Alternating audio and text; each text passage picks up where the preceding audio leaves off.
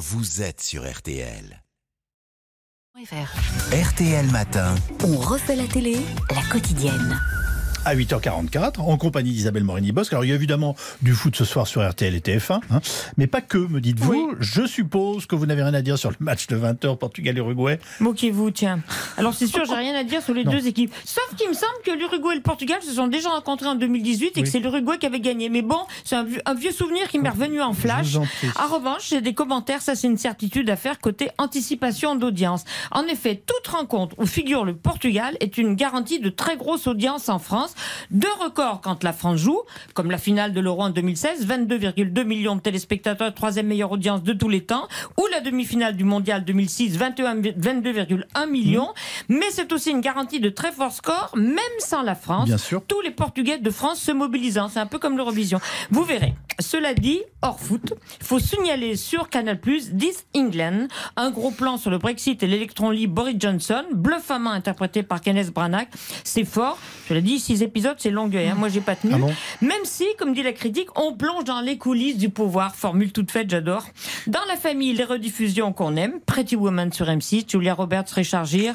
Les deux font la paire. On ne s'en lasse pas, en tout cas pas moi. Et sur Gulli, Noël à Paris, le téléfilm de Noël type, ça ferait plaisir à Bertrand Chameroy. On résume. Laisse-moi te dire que je suis ravie. Joyeux Noël J'aime trop la fête de Noël. C'est- dans, c'est dans la fiction, j'adhère. Même si ce pari est aussi réel que le Dahu ou la licorne, hein, vous verrez, c'est un bonheur. Bon, et alors vous pouvez vous reconvertir dans le foot parce que vous avez raison, il y a bien eu un Uruguay-Portugal Ah en 2018. Huitième de finale, c'était le 30 juin 2018 et l'Uruguay a gagné 2 à 1. Ah bah vous voyez, c'est Bon. c'est un truc qui m'est revenu en flash. Et ben voilà. Je vais pourrais dire à mon mari que j'ai trouvé un truc un jour en foot. Faites-vous confiance. Euh, sinon, j'ai cru comprendre que vous aviez aimé le programme de la 2. Oui, exactement. La soirée commence par une rediffusion de l'art du crime. C'est l'occasion de vous mettre à niveau avant les inédits.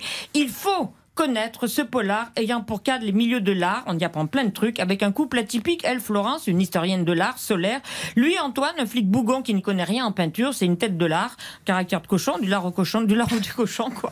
J'adore, c'est Nicolas Gob, beau de face et de fesses, il est magnifique. C'est riche en infos sur l'art, je vous l'ai dit. Ce soir, un spécialiste de Van Gogh est assassiné juste avant une émission consacrée aux peintres. Daniel Blanc a été assassiné il y a deux jours. Il connaissait tout sur Van Gogh, tout. Il a été tué là Stéphane où Van Bern. Gogh a failli mourir.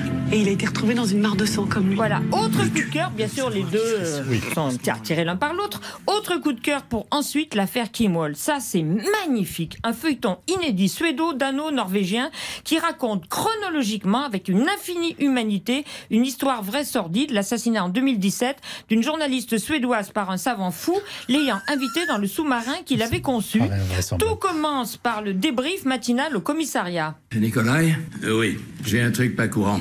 Vers 1h du matin, j'ai reçu l'appel d'un jeune homme qui cherchait sa copine, une Suédoise. Elle est journaliste. Hier soir, vers 19h, elle serait montée à bord d'un sous-marin artisanal pour un reportage et depuis, il est sans nouvelles d'elle. Un sous-marin artisanal. Oui, elle avait apparemment prévu d'interviewer Voilà. son concepteur. c'est- Ils n'étaient que tous les C'est deux. parfois un peu lent, mais là volontairement parce qu'on est dans je vous le le confirme. commissariat.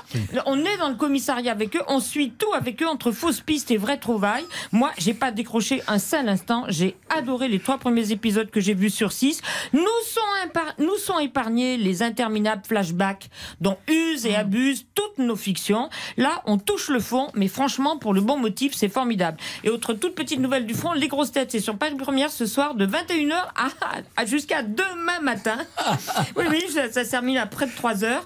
Je suis pour. Et vous, Cyril, ne ricanez pas parce que vous retrouve ce soir à 18h40 pour vos recettes de Noël Ah. quotidien Allez. avec Jérôme Anthony en province. En direct, s'il vous plaît. It's Ouais. Christmas Yeah. live.